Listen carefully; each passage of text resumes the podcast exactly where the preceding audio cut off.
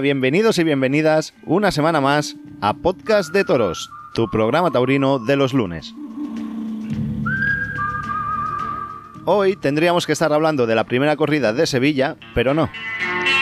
Tras una semana de día tras día ir posponiendo la decisión y tras varios brindis al sol por parte de la empresa, como son la venta de entradas, el inicio del montaje de las carpas para los test, etc., y la Junta de Andalucía pasando la patata al Gobierno Central y el Gobierno Central a la Junta de Andalucía sin que nadie se atreviera a dar una resolución definitiva, nos plantamos hasta que a 48 horas del inicio de la primera corrida se suspendió, como muchos nos, temíamos.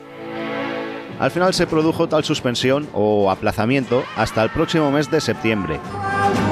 Y hoy preguntaremos al resto del equipo si los culpables son la empresa o la Junta de Andalucía.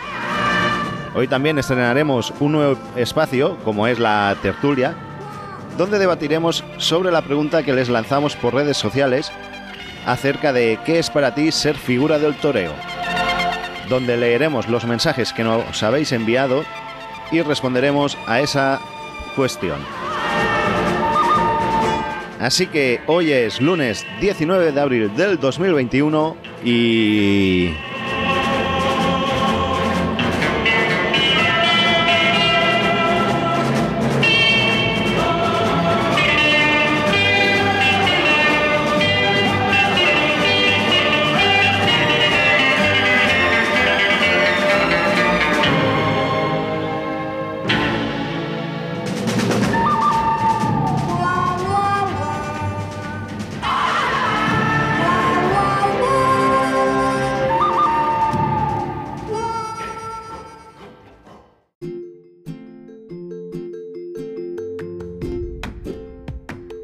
Aquí empieza Podcast de Toros.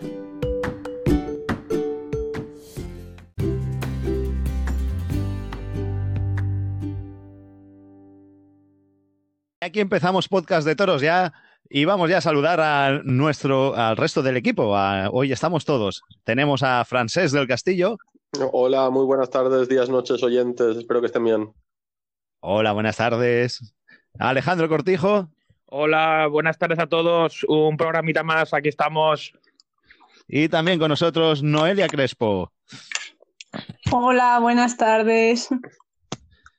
¿Qué tal? ¿Qué? ¿Cómo veis? ¿Con qué empezamos? ¿Con lo de Sevilla? Vamos directos a hablar de Sevilla, ¿no? Que creo que tendréis ganas de hablar. De la suspensión de la feria, bueno, no era la feria de abril porque esa ya la suspendieron, pero la feria que iban a hacer ahora. Creo que estamos en abril, ¿eh? Sí, pero no lo presentaban como tal de feria de abril, como siempre. No, lo que suspendieron fue la feria como el sarao de casetas y tal, pero se llamaba feria de abril. Lo que suspendieron ah, y aplazaron fue el domingo Resurrección. Pero bueno, hablar de Sevilla es hablar de suspensión. Nos hubiera gustado hablar de toros, porque ayer, domingo, tendrían que haber dado la primera corrida de toros y no se, dio. Así es. Efectivamente, ayer tuvo que ser el, el, entre comillas, domingo de resurrección. ¿Y, qué os parece? ¿Qué os pareció toda la semanita que nos dieron a ver, aplazando fue todo, fue todo una, una, parafernalia porque eh, estaba claro que en este caso la empresa Pajés sabía, sabía todo desde el primer momento. Lo que pasa que empezó a sacar entradas, empezó a sacar abonos, que si a última hora también empezó a montar la carpa para hacer lo de los test, la empresa siguiendo con publicidad y la empresa sabía, sabía de primera mano que nos iba a dar la feria. Y es que al final lo que, lo que no puede ser eh, hmm. es que eh, todos los empresarios que están dando festejos, lance de futuro, taromoción y todas las corridas que se están haciendo en esa temporada se estén ajustando a la ley, a lo que en cada provincia y cada comunidad autónoma eh, se desestime, el 40%, el 50%, el 75%, bueno, dependiendo de la comunidad autónoma, pero Ramón Valencia no se quería bajar del carro de que era o el 50% o nada. Pues en Sevilla, eh, por B, dicen que el 40%, pues habrá que ajustarse a ese 40%. Ahora bien, entiendo también la parte de Ramón Valencia que por qué no se ajusta a ese 40%, porque son carteles inviables que evidentemente los toreros cobrarán más de ese 40%. Entonces, harían cuentas y dirían, estos carteles a menos del 50%, económicamente hablando, es inviable. Entonces han tirado más por la parte económica que por la parte de la afición. Y así se resume Sevilla. Pues, un buen resumen. Eh, que en verdad, a ver, de un 50% a un 40%, yo creo que si lo tienes hablado, es decir, oye, si no nos dejan el 50%, con un 40% nos rebajamos todos un poquito y la podemos dar igual. Eh, pues yo discrepo en parte, ¿eh? Sí, yo discrepo, ¿no crees que lo hubiese podido hacer? Discrepo en parte. No, no, no discrepo sobre que se pueda llegar a hacer o no se pueda llegar a hacer. Y yo entiendo a Ramón Valencia desde la perspectiva de que otro tipo de espectáculos, no hablando de espectáculos taurinos, sino espectáculos Sí, en es- cultural, vale. sí que se han podido hacer. A mí me parece mal el agravio comparativo que tienen los festejos taurinos o los toros respecto de otro tipo de espectáculos culturales, como puede ser el cine o el teatro. Entiendo que se reclamen los derechos. Otra cosa es que se pueda llegar a moldar a, las condiciones que ofrece la legislación de la Comunidad de Andalucía para dar toros. La otra cosa es que esa legislación pues, suponga un agravio comparativo para con los toros respecto de otro tipo de espectáculos. Entiendo que los empresarios y matadores de toros deban de plantarse o plantar cara a esto. Y plantarse o plantar cara no es ir a, a un programa de radio, poner cuatro tweets o poner una historia en Instagram. Plantar cara para mí sería ayer, domingo, que se debían haber dado toros en Sevilla, escoger Morante La Puebla, Pablo Aguado y Roca Rey y decir, señores, mi cuadrilla y yo nos vamos a vestir de toreros. Y a las seis de la tarde estaremos en la calle Iris, todos. Y en la puerta habrá seis toros de Juan Pedro Domé, que son los que estaban anunciados, si no recuerdo mal. Si no Pero- quieren que demos toros, que nos saquen enmanillados. Y esa imagen sí que sacaría sí, sí, sí que me, me ayudaría a defender más la tauromaquia, porque vería tíos implicados, no tíos de tweet. Que es muy fácil hacer un tweet. Pero, Francés, es que vamos a ver, es que eh, eso sería trabajar y luchar por la fiesta, que es lo que no quieren. Por eso es más fácil eh, decirle a tu gabinete de prensa, pon cuatro frases y cuatro letras y haz un comunicado y yo estoy en mi casa sentado. Pues lo que yo pido es que sean luchadores, que digan, mira, aquí hay seis toros, aquí hay tres toreros. Y aquí se van a dar toros. ¿A ustedes les gusta? No, no les gusta. Pues aquí me sacan enmanillado. Y, y la imagen de ver a Morante de la Puebla, Roca Rey y a Pablo Aguado engrilletados los tres subiéndose a la furgoneta de la policía o de la Guardia Civil, a mí me haría salir de casa. Con cuatro tweets a mí no me hacen salir de casa. O sea, si quieren defender los derechos, que sean los primeros. Y obviamente asumiendo la responsabilidad penal o civil y administrativa incluso que, que les pueda conllevar eso. O sea, les va a tocar el bolsillo, obviamente, hacer ese acto de desobediencia civil. Pero solo con un acto así visual y fuerte, me creería su defensa de los toros. Porque cuatro tweets y cuatro entrevistas no es defender los toros. Nada, eso nada, eso es todo eh, para Fernalia. Y, en- y encima los Pero- circulares llegaron tarde, bajo mi punto de vista. Exactamente, al final ha sido todo mal y tarde y ha demostrado otra vez ¿no? que este mundo falta esa unión ¿no? que tanto se ha reclamado siempre. A mí me ha parecido eh, ridículo ¿no? lo que se hizo ese día con todos esos tweets. Sí. Eh, todos a dos horas de que se anunciara la suspensión, ya me dirás tú lo que hacíamos. Eh, luego Morante hablando, bueno, que Morante yo creo que es el único, entre comillas, que ha hecho un poco porque esto trascendiera un poco más allá, ¿no? Hablando en unos medios de comunicación que no en las redes sociales, que al final no llegamos a ningún lado tampoco pero al final eh, demuestra eh, la falta de unión que siempre tenemos, ¿no? Que somos discriminados, pero también con razón, porque es que nunca nos unimos para estas cosas. O sea, ahora se acuerda uno de, de qué narices hablarían en aquella reunión que se reunieron las figuras o de los paseos que se hicieron el año pasado. Si es que nada sirve de nada al final de estas cosas, porque siempre buscamos echar la culpa a los políticos. Pero es que estos no se quieren dar cuenta que de verdad el problema lo tenemos dentro, que somos nosotros mismos los enemigos. Y es que, y es que al final pues ha sido todo lo que tenía que pasar, porque es que es todo mal y tarde. Yo, yo en nosotros estoy muy en desacuerdo contigo, Noelia. Nosotros no, nosotros los aficionados siempre hemos dado la cara por los toros. No, no, sí. Los aficionados siempre hemos estado y el problema son ellos, son el sistema, son los que se visten de luces, son los que piensan solo por sus putos intereses, son esa gente tan egoísta, tan sumamente ruin que no piensa en el aficionado y jamás piensa en el aficionado, solo piensa en intereses purios, intereses económicos. Y si se creen que con cuatro tweets de mierda nos van a engañar, a mí ya no me engañan más. Y, y- y ni ellos ni la fundación con cuatro buenas palabras con los políticos, y ni reuniones ni leches, por favor, hagan algo de verdad, pónganse serios. Y cuando se pongan Exacto. serios ustedes, nosotros vamos a ir detrás suyo, pero vamos a ir detrás suyo cuando se pongan de verdad, porque están acostumbrados a tanta mentira, a tanto toro afeitado y a tanto perfilismo y a no ponerse de verdad nunca, Ujú. que se creen que en la vida real tampoco hay que ponerse de verdad y no se están poniendo de verdad. Y, el que, y ciertamente el que medio de verdad se está poniendo es Morante, los demás una horda de cobardes, cobardes en la plaza y cobardes fuera de la plaza. No, pero si es que. Exactamente, si es que han reído de nosotros al final, ha sido toda una pantomima, como quien diría, es que lo que ha demostrado al final, vendiendo las entradas también y todo, eh, ya me dirás tú al final lo que se ha conseguido, ¿no? Que, quedarse con los gastos de gestión ellos, al final ha sido una estrategia muy buena pero eso. Que quede claro que en la provincia de Andalucía se pueden dar toros, se dan toros. Se dieron toros este fin de semana en Sanlúcar de Barrameda, como se dieron también en Morón de la Frontera, como se van a dar la semana que viene en Villanueva del Arzobispo, la provincia de, Jaén. Entonces, dar toros se puede. Lo que no puede pretender el señor Ramón Valencia y la empresa Pajés es querer ganar prácticamente lo mismo en tiempos de COVID que sin pandemia. Eso es lo que no se puede pretender y hacer esos carteles. No, no, no, no, no, no, eh, en desacuerdo total. Pretenden ganar exactamente lo mismo que lo que están ganando otros empresarios del mundo cultural. No, no ellos tienen que ser menos que otros empresarios del mundo cultural. No, no, vamos a, no voy a demonizar a Ramón Valencia ahora, voy a demonizar, yo sí que le tiro la culpa a los políticos y quiero igualdad de condiciones en los toros, pero también quiero implicación por parte de los profesionales taurinos. Yo no voy a demonizar a Ramón Valencia, pero yo no, creo, no quiero que Ramón Valencia sea menos que el empresario que organiza teatro. ni mucho menos. De acuerdo, francés, porque ¿qué culpa tiene cualquier partido político de que Roca Rey, Morante o el torero que sea no se baje eh, ciertos eh, beneficios y ganancias para que se pueda dar la feria al 40%. Digo toreros, digo cuadrillas, digo Alejandro, cualquier eh, profesional del mundo del toro. Aquí, aquí ya no es bajarse. Aquí es que si el empresario que está montando una obra de teatro puede estar al 50%, el empresario que está montando una correa de toros debe y puede estar al 50%, por concepto de igualdad, e- porque seamos todos iguales porque seamos todos iguales. Y sí, sí, sí, obviamente, si tuvieran interés en hacer toros al 40% podrían hacerlo, pero tiene todo el derecho del mundo a exigir hacer toros en las mismas condiciones que los otros. Pero tiene todo el derecho del mundo. ¿Por qué Tauromoción o Lances de Futuro sí quedan toros al 40%? ¿Por qué?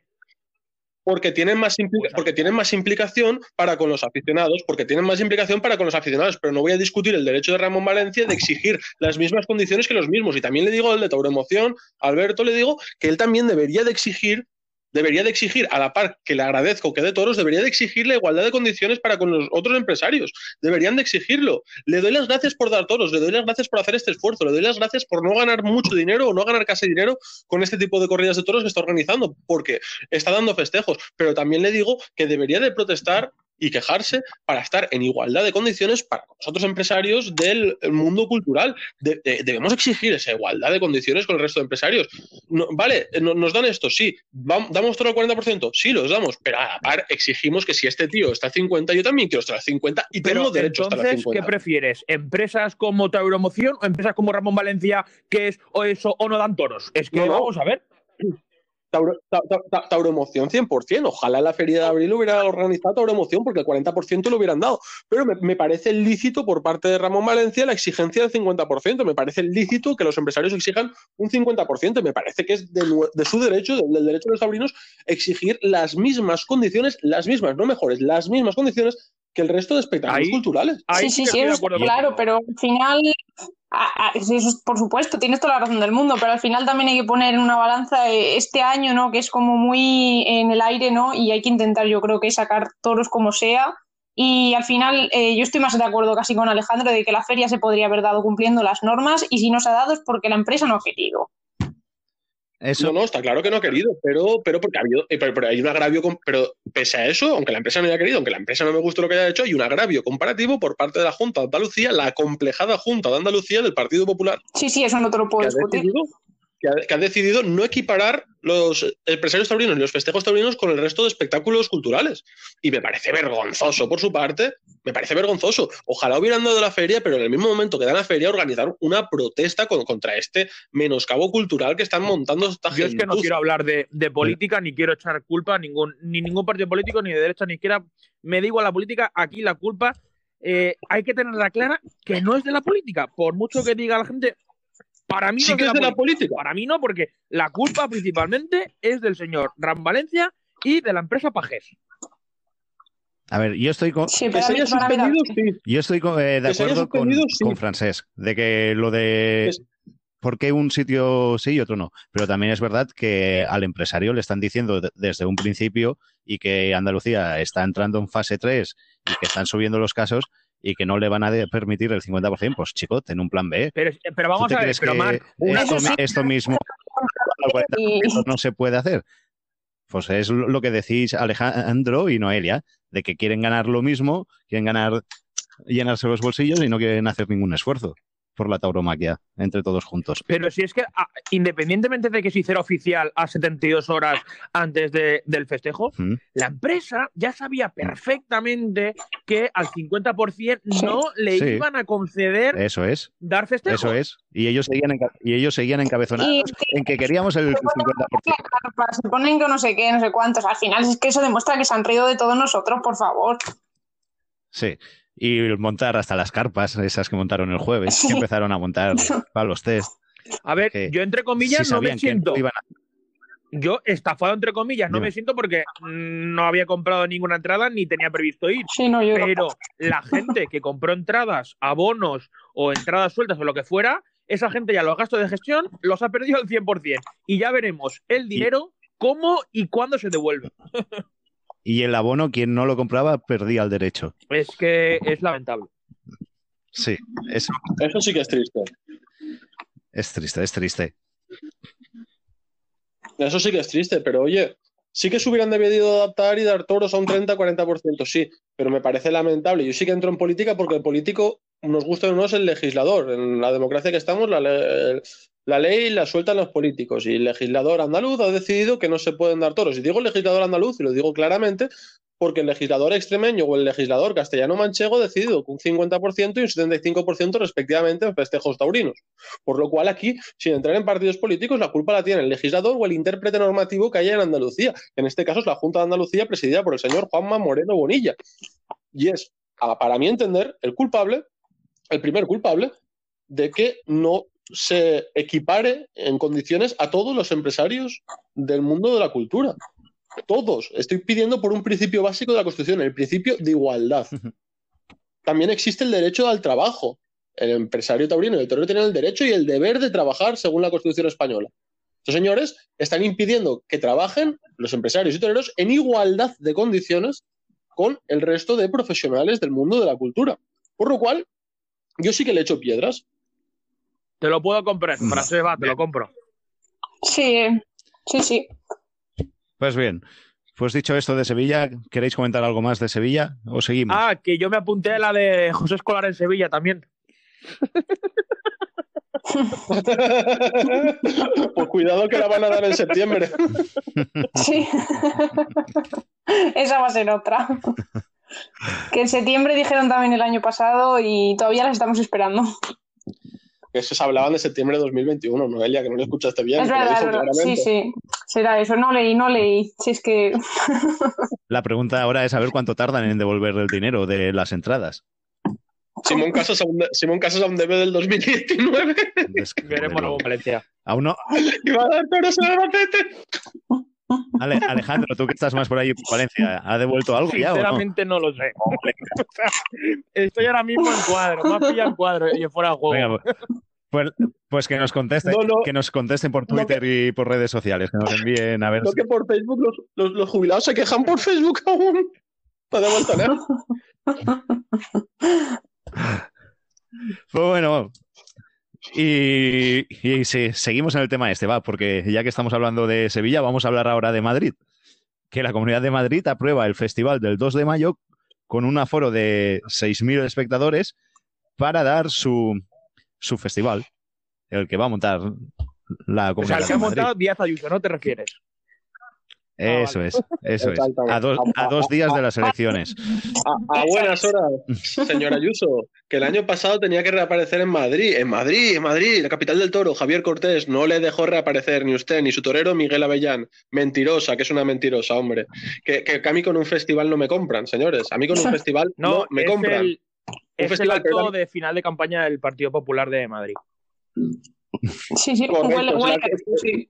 Es un acto de final de campaña. Pero también te digo, Claramente. estas 6.000 personas dejarían la puerta abierta a que Simón Casas presentara un San Isidro, porque Simón Casas dijo, recordemos que la autoridad que debe autorizar los festejos de Vista Alegre es la misma que las ventas. Que por cierto, creo que Y ya ha autorizado eso- la uy, Feria de Vista Alegre, uy. ¿no? Hombre, Vista A Alegre es autorizado, sí. si autorizan Claro, claro, mayo, ¿cómo no van a autorizar Claro, claro, por las demás? claro. claro, sí. Ahora. Ahora, ahora yo estoy seguro que esta semana Simón Casas va a presentar los carteles de las ventas de San Isidro, San Isidro todavía, de Plaza 1, los cuales incluyen un, mano a mano entre Morante de la Puebla después de sus declaraciones y José Tomás. Y obviamente, obviamente van a torear seis toros de Adolfo en puntas. Está clarísimo. Buen cartel. Este. Qué cartelazo. Hombre, ya vamos a por las entradas, ¿eh? No, no las tenéis aún. Hombre, a José Tomás ya se le fue uno vivo, ¿no? De Adolfo en Madrid hace unos años. Sí, y, precisamente toreaba con Miguel Avellán. Fíjate tú lo que son las cosas. de la vida. ¿Qué, Casualidades de la vida, sí, sí. es curioso. El mundo es un pañuelo. Pero sí, sí.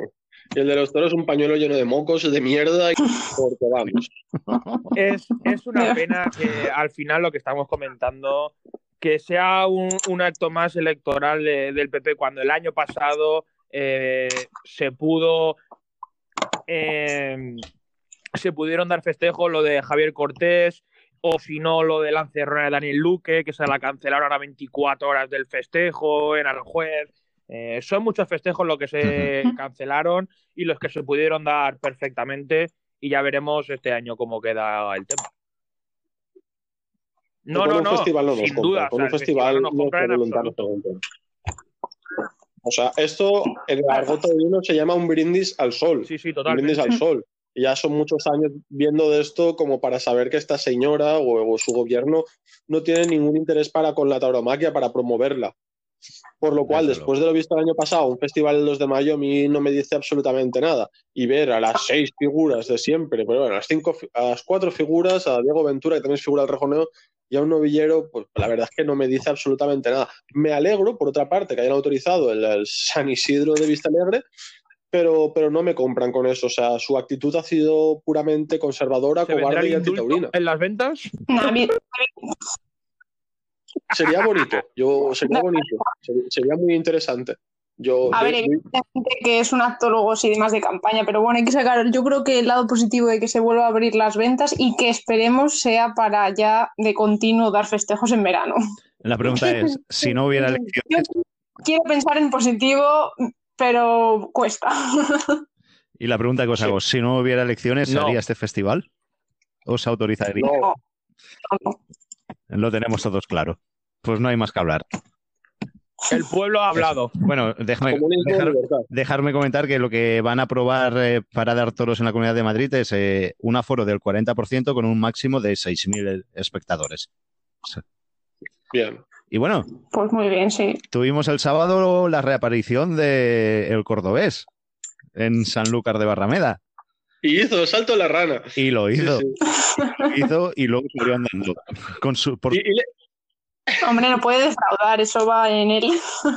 Y, le brindó el toro al que lo operó de las caderas, que el señor debía estar cagándose en todo, ¿no? Te dije que no hicieras eso. El pobre, cómo, le ha pasado factura los años y todo esto, ¿eh? físicamente. No, no. Siempre torea igual de mal, ¿eh? Sí, pero yo lo veo ahora mermado. Físicamente yo lo A ver, solo vi el segundo. El primero al que cortó oreja no lo vi. Se le ha notado más mermado, sí. Al primero estuvo. que sí. Al primero estuvo incluso peor.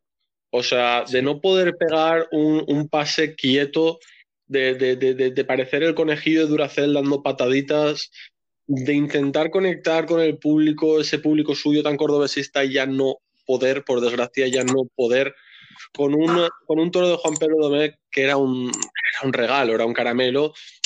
No es lo que a mí me gusta, pero era una maquinita de embestir que no dejó de mirar nunca el trapo. Era un toro con el que se podía haber quedado infinitamente más quieto, incluso llegar a, torear. Y el cordobés estuvo súper dubitativo, súper miedoso, con toros eh, afeitados. Que, eh, desde aquí, mira, ya que estamos, aprovechar para dar la enhorabuena a la retransmisión de Telemadrid, que denunciaron en todo momento el afeitado. Dijeron las cosas como, como realmente son.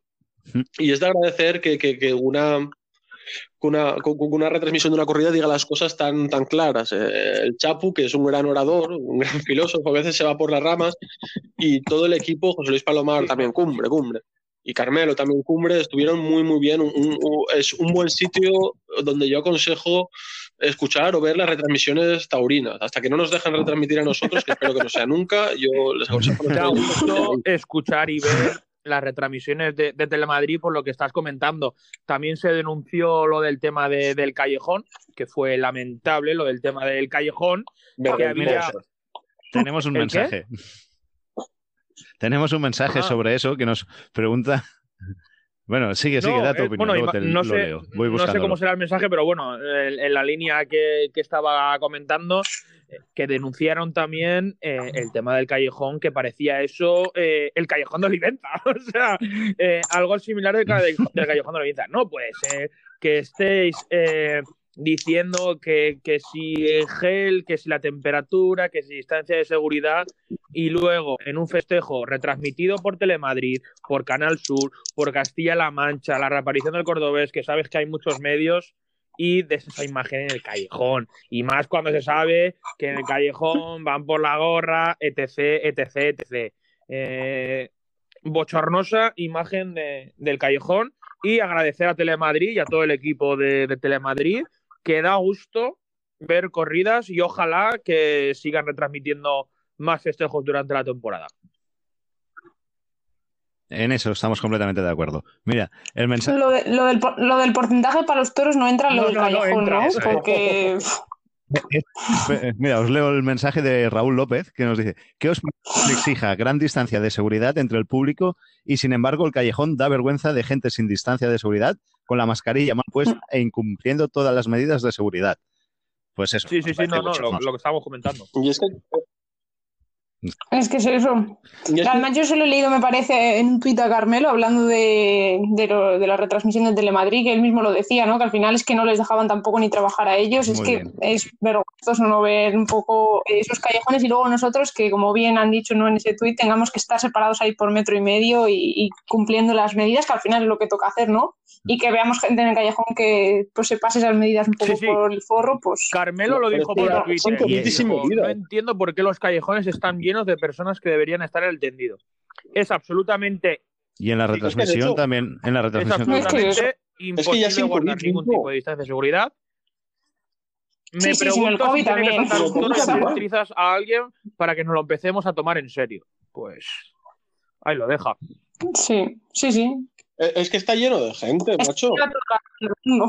Es que no caben lleno- físicamente los burladeros del callejón. De Y es que el callejón tendría que haber, tendría que haber los profesionales de esto, picadores, banderilleros, mozos de espadas, mulilleros, areneros, fotógrafos, algunos, no todos, Eh, Empres- francés, em- empresarios, Exacto, profesionales. y ya está. Que la Em- mayoría em- son gorrones que, que luego defienden, dicen que se defienden la taromaquia pagando una entrada y son ellos los mismos que no han pagado una entrada en su vida. no saben lo- dónde está la taquilla, hombre. Exacto, sí, por ejemplo. Es eso, no saben dónde está y entran y se cuelgan ahí. Vergonzoso. Pero es que eso ha pasado No. de toda la vida de Dios. Tú vas, por ejemplo, a Pamplona, Sí, que sí. es el callejón de Pamplona, que es el que más burladeros tiene en el callejón. O sea, el callejón de Pamplona Sí, es un no, sí. burladero constante. Pasa en todos los lados, sí. Sí.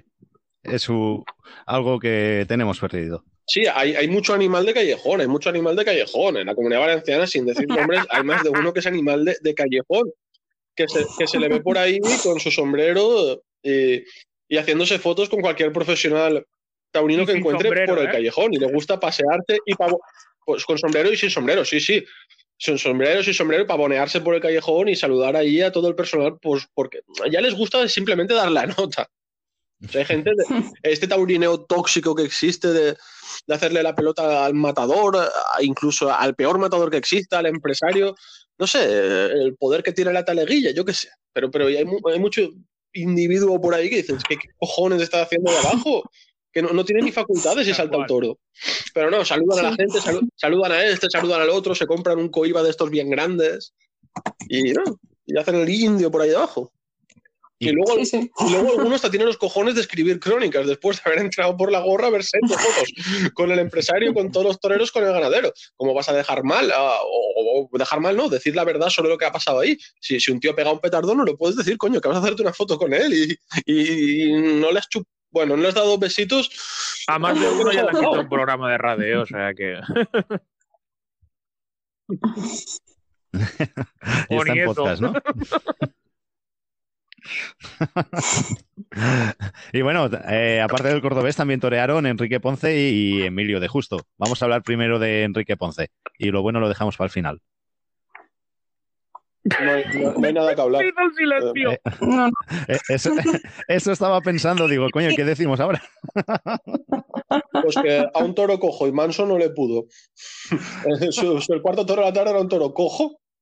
Era manso, un manso que podría haber tenido emoción por la mansedumbre, pero Ponce no le pudo. Anduvo dubitativo totalmente con él, no tuvo mando sobre su embestida.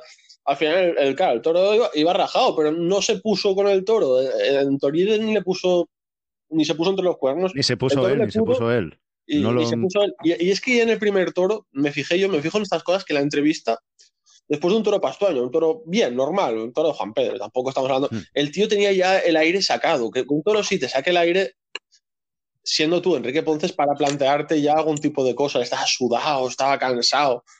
Digo, uy, Enrique, ¿quién te ha visto y quién te ve? Es que es muy pronto. Aún no ha cogido la forma. eh. Es como pretemporada. La pretemporada. Después de tantos años, yo creo que necesitan pretemporadas. Y bueno, hablemos del bueno, va. Hablamos de Emilio de Justo, que como dice Alejandro, eh, da gusto verlo. Emilio de Gusto. Yo diría, a Emilio de Justo da gusto verlo. Sí, eso lo dijeron en Telemadrid. Muy bien, Marc, viste la corrida por ahí. Eh, no, ah, pues eh, lo había visto en un... Al final, lo que, lo que comentamos en los programas anteriores y lo que me imagino que comentaremos en programas posteriores, un nivel que sigue demostrando Emilio de Justo tarde tras tarde y cada vez que se, que se viste de luces, toreando de verdad, eh, esos, esos pases de pecho son, son pósters, pero pósters para ponértelos en grande en el salón de tu comedor Porque no has visto... en, en un Dina bastante grande, sin duda. ¿Por qué no has visto No, los no, vídeos? los tíos insuperables.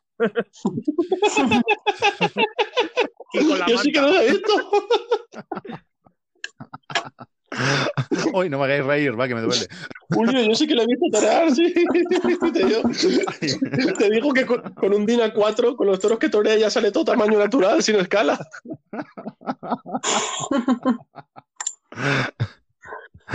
Noelia, ¿qué te parece Emilio de Justo? Tenemos... Pues yo, la, la verdad que no lo pude ver en directo, luego he visto eh, ya vídeos eh, por ahí por las redes y yo, eh, pues al final, introduciendo también un poco al tema que hablaremos luego más adelante también de lo de las figuras, yo creo que ahora mismo Emilio de Justo es un toreo que reúne prácticamente muchas cualidades ¿no? para ser figura del toreo. Ya no solo por la forma que torea, ¿no? sino porque al final, porque eso lo demuestra él en el ruedo, al final lo, lo ha demostrado ya estas dos tardes que lleva que han sido de éxito rotundo. Eh, sino también porque al final está pudiendo, ¿no? Con todos los toreros con lo que se está cartelando y, bueno, con figuras. Pues ayer mismamente, pues sacártelo con Ponce, ¿no? Que sí, pues es una figura de- desde hace mucho tiempo. Y el otro día... Bueno, no, ayer no, estuvo, no estaría en su mejor nivel, no sé, pero bueno, Ponce siempre se la ha considerado más o menos figura por todo lo que lleva. Y yo quiero pensar, ¿no? También que no se eh, encasquetará como el año pasado, ¿no? Que vimos esa dupla al final Ponce-Emilio de Justo. Espero no, que no se vean todos los carteles y espero ver a Emilio con otros carteles y otras figuras eh, de máxima, ¿no? Competitividad para ver, ¿no? También esa rivalidad bonita entre todos los toreros, eh, aunque también ahora mismo, visto el momento que tiene Emilio, no sé si otros toreros querrán acartelarse con él. Definitivamente, Noelia, estás optimista. Dios te, Dios te oiga en eso de que dejen de acartelarlos juntos y que haya variedad. No, y lo que me parece también vergonzoso de Emilio es que, como he leído antes en las redes sociales, es que esté fuera de Vista Alegre, de Valladolid, de Jerez, de Córdoba, etc, etc, etc, eh, de, todas, de unas grandes ferias que ya se han montado y que esté fuera este torero, eh, visto lo que está demostrando. Está claro, porque si entra los va a echar a todos. Sí, eso también, claro. Y si al le están cerrando la puerta como puedan. Sí, sí, Yo- sí. Esto, Yo creo esto ya no lo sabemos. eso quizá vaya Sí, más claro. profundo, ¿eh? incluso creo que es tema Matilla Sí, contra sí. Alberto, contra Langosta.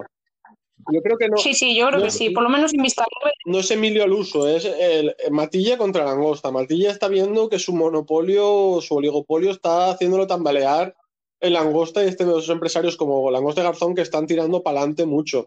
A Simón se lo ha cargado, Simón es un cadáver de esto. Simón ya, luego si queremos guardamos un minuto de silencio por el alma de Simón Casas porque tenga un buen retiro. Nimes dice que va a dar feria, pero en España es un fiambre. A Pero Simón se lo ha cargado. Una pregunta. ¿Qué? Una pregunta. Simón Casas también apodera, ¿no, Emilio? No, no, no, no, no, no. no, lo dejó de, lo dejó de apoderar. Ah, no, Nada, no tiene nada que ver. Pero tenía. ¿Quién, Vale, vale. quién quiere tener nada que ver con Simón Casas actualmente? Pero no, no puede ir a alguien ahora, ¿no? Alea Vicens perdona? creo que la llevaba él, o no sé. Sí, y- sí, sí. Ni idea. Bueno, al menos hace unos, caballo. hace unos años sí. Y, y también cojo yo a, como él le llama, Paco Ugueña y a Sebastián Castela, pero eso Castela se, se retiró, imagínate cómo. Sí, sí. Bueno. No sé, no sé, me sonaba, me sonaba. Y Simón- también hubo corrida en, en Mérida.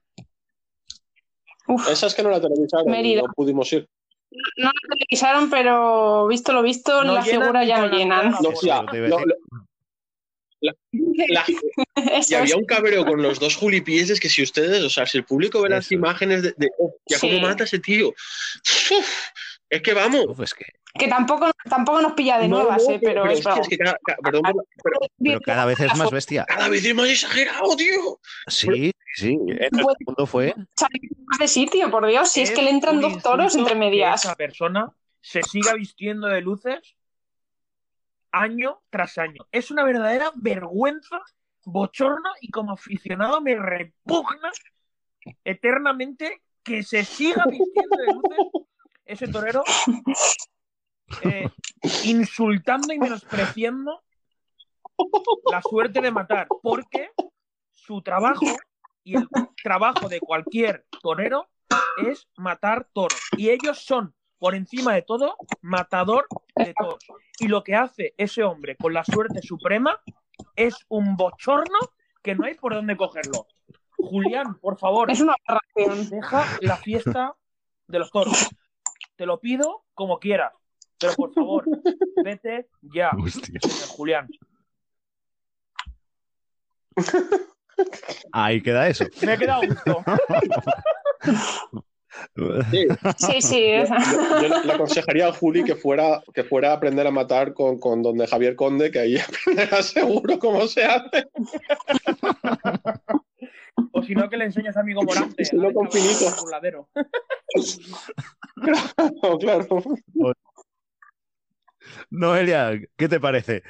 El Juli. Sí, no, no, no le falta razón a Alejandro todo lo que ha dicho. O sea, yo que he visto también esos vídeos que han circulado por las redes, es que, es que además cada vez lo hace más descarado el, el tío, es que no se corta nada. Ya antes, hace años que lo hacía, pero bueno, no pasaba tan así. Pero madre mía, si es que, es que le entra tres toros entre medias, por Dios, es que yo, yo no sé, no sé. Me parece una desvirtuación de la suerte, eh, pero vamos, o sea, tú comparas, hablábamos de Emilio de Justo y comparas al Juli, es que dices, por Dios, madre mía, si es que tienen que poner estos vídeos en las escuelas y los chavales, como tengan que aprender del Juli, es que, es que no, no sacamos futuro, ¿no? Y, y lo, lo peor es que caen tres toros de verdad, no de los que torea él, entre el Juli y lo que mata.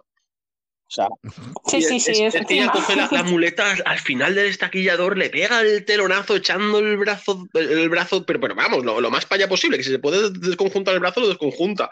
La espada con el brazo derecho por delante, pero vamos, muy por delante, y cuando llega ahí, ¡pum! O sea, ya lo gira descaradamente, ya Yo se gira pienso- el brazo, no va recto, yo pienso- no va recto. Sí, sí. va a retirar eh, por mayor. Se va a retirar por coger una minusvalía. De matar de la forma que mata. sí.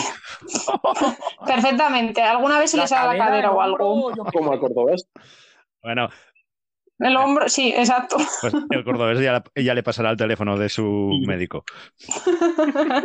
Menos mal que la cirugía. Pero es verdad, es verdad. El doctor Padrós, Masegos en Albacete, Zaragoza en Valencia, etc, etc. Tenemos un alto nivel en cuanto a cirugía taurina. Menos mal. Ah, y bueno, también desta- destacar de esa tarde que a Manzanares, que reaparecía, también reaparecía, en su segundo toro le pegaron bronca. O sea, imagínate cómo debía estar la gente de mala leche como para acabar abroncándole. Y eso que cortó la única oreja del festejo. Imagínate. Madre de Dios. Yo la verdad que no sé nada de esa. Lo poco que he visto del Julipié y poco más que he visto por, por Twitter. No, Sí, yo, lo que, lo que nos hemos enterado todos, yo creo. Y bueno, va, seguimos y vamos ya rápidamente a pasar a, a la tertulia que tenemos hoy preparada. Seguimos, eh, bueno, vamos a contarles lo que tenemos la semana que viene en televisión, que en televisión tenemos el próximo sábado en el canal Toros a las 6 de la tarde, desde Villanueva del Arzobispo, Jaén, tenemos Toros de Santiago Domecq para Diego Urdiales, Emilio de Justo y Juan Ortega. Pues de, de lo que se ha presentado, de lo que se ha presentado Ay, esta es temporada, para mí, de momento, el mejor cartel. A mí me parece un cartelazo de los que soñaría mucha gente, ¿eh? O sea, tres toreros que ahora mismo de lo que mejor torean del escalafón. Y con toros de Santiago Domecq, no de Juan Pedro. Y con toros, exactamente, que por lo menos ya vemos un poco más de variedad ahí. A mí, la verdad, Francés. Algo a, de casa. a mí me encanta el cartel. Yo tengo una duda. Villanueva Arzobispo fue donde nos llamaron hijos de la gran puta, ¿no? A raíz de ahí. Sí. Bueno, no. A ver, eh, Vale, a, raíz de ahí, vale, vale, vale. Por, por hacer memoria, digo, Sí. ¿no?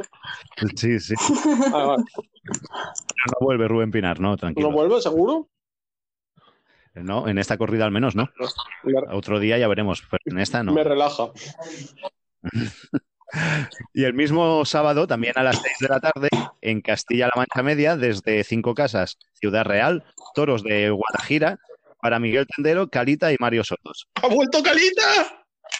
Vuelve, vuelve. Lo echaba de menos ya. ¿Y eso? Yo el sábado también, aunque no sea televisada, quería también recordar que en Villori aquí tenemos la corrida mano a mano con los hermanos Castaño y. Castillejo y bueno, que ya os contaré el lunes que viene lo que sucede porque allí estaremos. Venga, pues ya nos harás la crónica. La televisada, pero bueno, el sábado aquí también ya empezamos la temporada también, así que ya con ganas. Muy bien, buen apunte, Noelia. Qué suerte, podrás ir a los toros. Nosotros no nos dejan salir aún. Pues sí, la verdad, yo porque me pilla en mi, paso, en mi provincia, porque si no tampoco. festejos, menos, menos la comunidad valenciana, macho. Pues en la plaza Bueno, de toros de Vinaroz hay dos empresarios pegándose, ¿eh? Eso. Hay mucha incertidumbre ¿eh? por Vinaro. Ah, Sí, sí, sí, hay, hay lío. Pero bueno, seguimos. El domingo 25 de abril tenemos a las 6 de la tarde en Castilla-La Mancha Media también, desde Torralba de Calatrava, Ciudad Real, toros de Salvador Domecq para Finito de Córdoba, Curro, Dí- Curro Díaz perdón, y Antonio Linares. Me gusta. Y esto es lo que tenemos la próxima semana. Pues hay, oye, hay- Entiendo. es la- el fin de semana que viene podríamos decir que es el fin de semana del arte. Del arte contemporáneo, sí. Pues, lo, Hay, bueno, sí. pues lo bautizamos como el fin de del arte. El fin del arte, sí, señor. Joder, están ahí. Salvador Domecq proporciona toros artistas para seis toreros artistas. A las 6 no, gusta. Pues, Y, y nada más. Eh, no tengo, bueno, dejarme felicitar a José Miguel Martín de Blas, que llegó el sábado a las mil corridas retransmitidas en Castilla-La Mancha Media y que ojalá llegue a mil más. Un aplauso para, para Martín de Blas. Vale, me he quedado solo. Nos gusta. Sí, sí, hombre, la verdad que, hay que destacar, ¿no? que, hombre, es una cifra muy importante y, y bueno, que Castilla-La Mancha la verdad que siempre da toros y demuestra por lo menos su implicación con la tauromaquia, así que eso hay que agradecerles. Ojalá algún, Falta que sean un poco más críticos a veces, pero bueno, yo creo que sí con una crítica constructiva para que intenten mejorar eso, pero bueno, hay que, hay que agradecerles eso. Eso. Al final están, ¿cómo se dice? Están extendiendo, no me sale la palabra ahora, extendiendo la, la fiesta de los toros. Sí, por lo menos la promueven, exacto. Y tenemos también la reaparición como noticia de esta semana que Gonzalo Caballero reaparecerá el 29 de mayo en Navalcarnero, en un mano a mano con Enrique Ponce y toros. ¿Lo sabéis? De ¿De, quién son los toros? Ese. Nos, nos falta un Domecq por nombrar, pues de ese, Faltan varios, hombre. de Juanpi. De Juanpi. Del que ya tenemos Bueno. visto. Es- Esperemos que este cartel pueda ser ya el tercero que anuncie su reaparición. Esperemos que la tercera vaya la vencida. Es, es verdad, Ujú. esperemos que así sea. En cuanto al mano a mano, pues bueno, otro de estos que no, no le encontramos sentido. Pues no, la verdad. Y venga, va, vamos a hacer, eh, hacemos una pausa y seguimos con, con la tertulia y, vamos, y entramos en el debate de qué es ser figura del toreo, que tenemos aquí mil- muchos, muchos mensajes. No los voy a poder leer todos, pero leeremos unos cuantos de los aficionados y vamos a debatir nosotros el- lo que es ser figura del bien.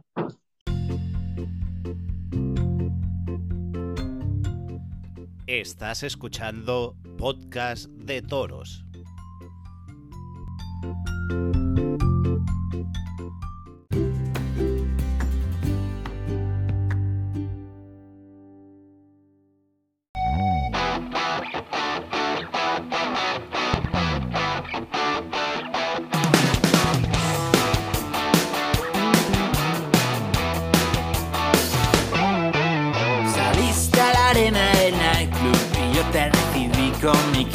Mejor.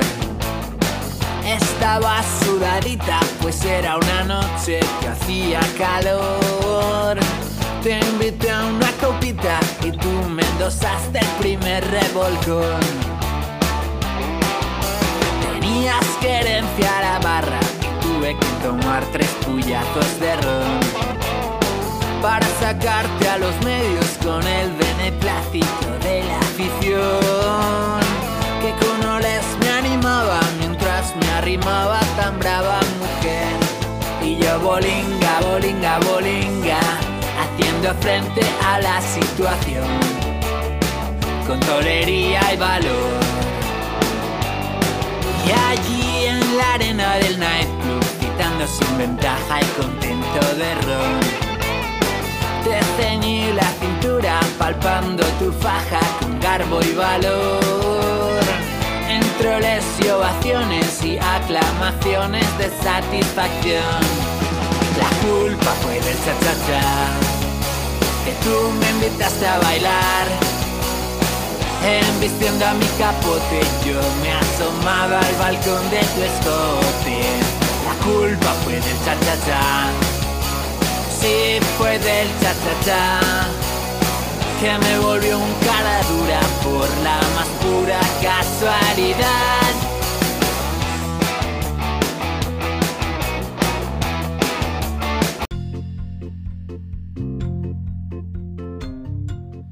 Estás escuchando Podcast de Toros.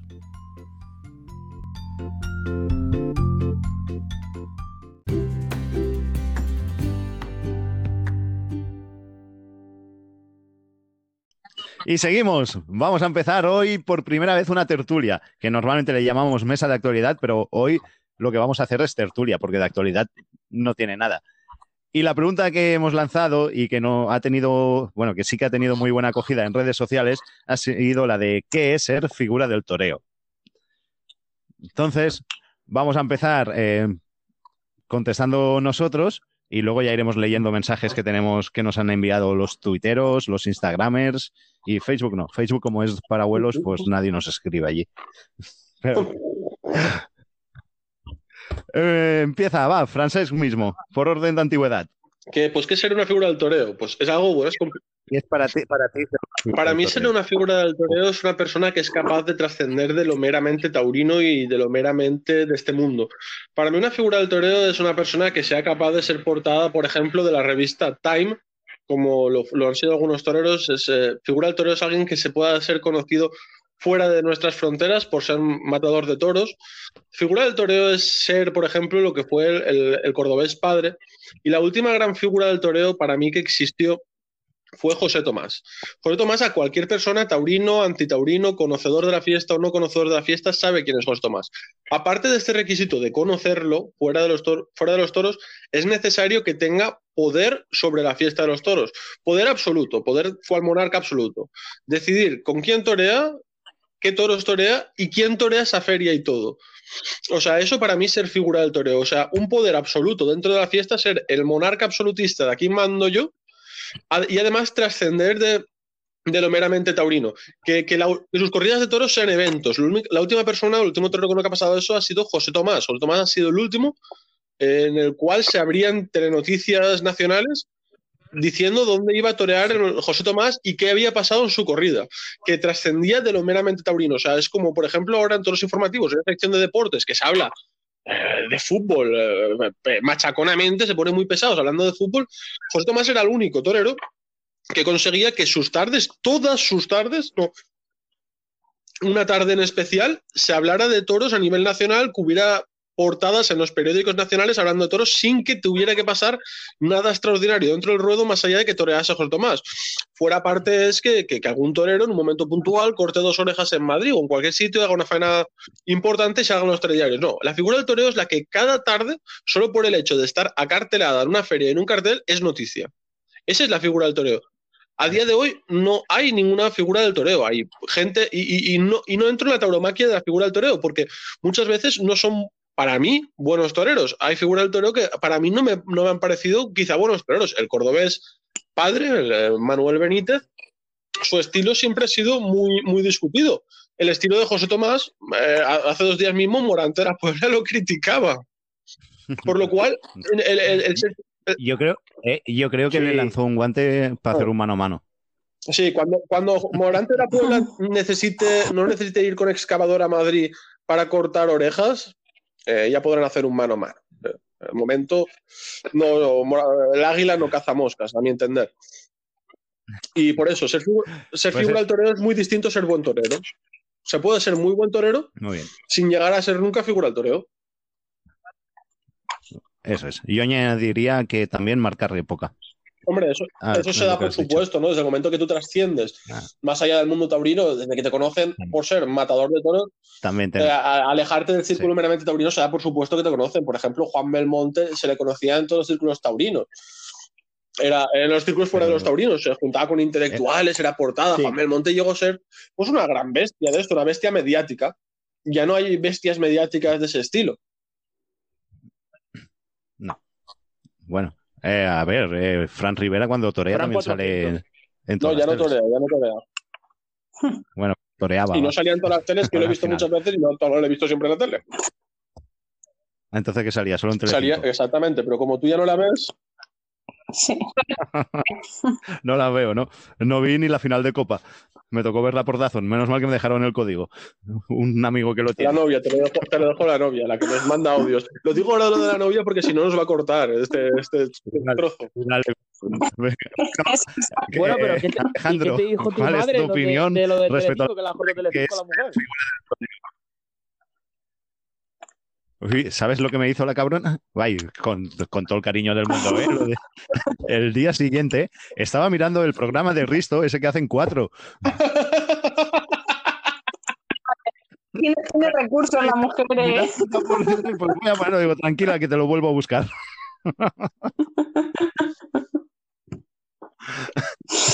Pero va, Alejandro, que nos vamos por las ramas, va. ¿Qué es ser figura del toro? Que todo eso a la gente no le interesa. Le interesa Sí que de interesa, toros. sí. A ver, para mí, figura del toreo. ma- ¿Me escuchas ahora bien? Acércate Así. más al micro, que te oigo de lejos. Perdón. Para mí, figura del toreo Sí, eh, principalmente es mandar fuera y dentro de los despachos. Principalmente dentro de los despachos. Una figura del toreo es aquel que manda, al que pone por delante, al que pone por detrás y el ganado que torea. Figura del toreo es aquella persona que cuelga el no hay billetes cada vez que se anuncia una feria.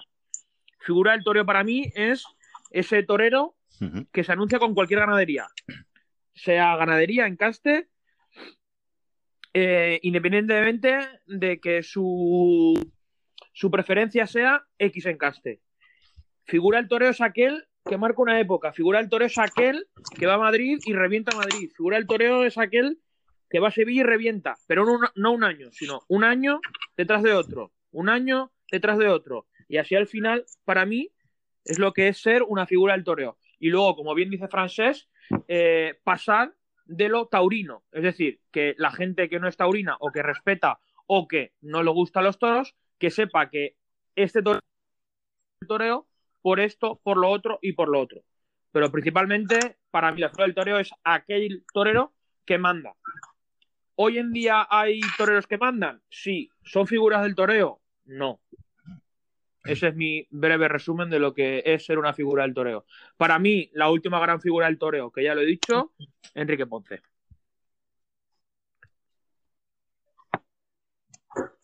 Noelia, ¿y para ti? ¿Qué es ser figura Pues del toro? yo, eh, para mí, figura del toreo, eso, yo, por ejemplo, lo que ha dicho Francés de que ser figura no tiene que implicar que sea buen torero, yo, por ejemplo, para mí, eh, para lo que es mi concepto de figura, sí que tiene que implicar no que sea buen torero. Eh, para mí una figura del torero es aquella que se mantenga ¿no? en la cima eh, de este mundo ¿no? al final durante muchos años, que mande, como bien ha dicho Alejandro, eh, por, por, por méritos propios, ¿no? Eh, y aparte de que trascienda también del mundo taurino. Es una persona, un torero que tiene que tener tirón en la taquilla, eh, en todas las plazas a las que vaya, básicamente eh, llenar la plaza, si no es por, eh, intentar llenar la plaza al menos, que no rehuya tampoco ni encastes ni toreros, que sea capaz ¿no? de dominar al final todo tipo de toro, del encaste que sea, y imponiéndose y mandando al final con respecto finalmente a sus compañeros de cartel. Eh, luego que sea capaz, pues eso, de eh, tener además el reconocimiento y la admiración tanto de público como de aficionados, que al final no es lo mismo, y eh, que sea capaz de torear en las principales plazas del mundo, metiendo al final pues, a gente en esas plazas. Pues yo quiero matizar pues ahí, ¿no? Para, para, para, mí la última, o sea, aparte de José Tomás, la última gran figura del torero que puede que haya habido ha sido Jesulín de Uriqui. Y palos a mí, si queréis. Como torero no me gusta, pero como figura realmente lo Hombre, Jesulín ha toreado en todas las ferias varias tardes. Jesulín ha toreado todo tipo de encastes. Jesulín ha decidido con quién toreaba, cuánto cobraba y cómo lo hacía. Jesulín vendía el abono entero de la feria solo por la presencia de Jesulín. Jesulín consiguió que en pueblos de España que no se daban toros, se, se dieran toros porque toreaba Jesulín de Urique. Cada corrida de Jesulín de Urique llegando a torear ciento y pico era en un evento. Jesulín de Urique, ahí donde lo veis, el friki mediático que veis ahora es un tío que ha toreado con todo tipo de encastes y con todos los compañeros. Jesulín Ubrique, por lo contrario, es un tío que no ha triunfado en Madrid, no ha triunfado en Sevilla. Jesulín Ubrique no es un torero del gusto del aficionado, pero es un torero que yo como aficionado le, respeto y le, doy el estatus de figura del torero, porque todas sus cabronadas o barrabasadas al menos siempre se le ha ido, se le ha visto venir de cara, no ha engañado nunca a nadie. Y es un tío que ha conseguido trascender del taurino. Que luego hiciera gilipollas, porque no se le puede llamar de otra forma, cantando el toa, toa, toa o bajándose los pantalones en la televisión, fue otra cosa. Pero es un tío que no le puedo negar su estatus de figura porque ha llenado ferias solo con su presencia, ha devuelto toros en pueblos que no había toros y ya ha batido los récords de corridas toreadas cobrando, cobrando lo que él ha dicho que tenía que cobrar. Y además de cobrar él más, ha conseguido que el resto de compañeros también cobraran más. Es un tío que ha revolucionado la fiesta en lo social y en lo económico. Y ha sido un torero que a mí no me ha gustado. A mí Jesulín no, no me mola, y menos al final de su época, que también os digo una cosa, Jesulín de Urique es mejor torero que Miguel Ángel Pereira, porque torean más o menos, su estilo de torear es el mismo. Lo, que uno después se pone de rodillas, se desarma o, le pega un mordisco al pitón al toro, pero más o menos el estilo y la estética que se llevan son dos tíos altos, más o menos es lo mismo. Eh, Miguel Ángel Pereira, infinitamente más soso, aquel como es de Cádiz, infinitamente más salado, pero acaban siendo lo mismo. Y la última gran figura para mí ha sido el Jesulín, y no me Yo gusta quería eh, un poco eh, lo que ha dicho Francés de, subir el caché de los toreros. Los toreros le deben mucho a Jesulín de Ubrique hablando económicamente, porque subió una barbaridad el caché de los toreros y gracias a que se subió el caché Jesulín de Ubrique y a posteriori en el futuro, muchos toreros se han podido comprar muchas fincas, muchos terrenos y han podido vivir de ser torero. ¿eh? Así que muchos toreros le tienen que agradecer mucho a Jesulín de Ubrique por todo lo que ha hecho por los profesionales. Por los profesionales del mundo del toro, me refiero. Sí, sí, hay que respetarlo. Igual que Vitorino Martín padre. Vitorino Martín padre. Recarco padre hizo mucho por la ganadería y por los ganaderos. Eh, Martín volvió a poner el toro. Hizo mucho para que al toro se le diera la importancia que debe de tener en una corrida de toros.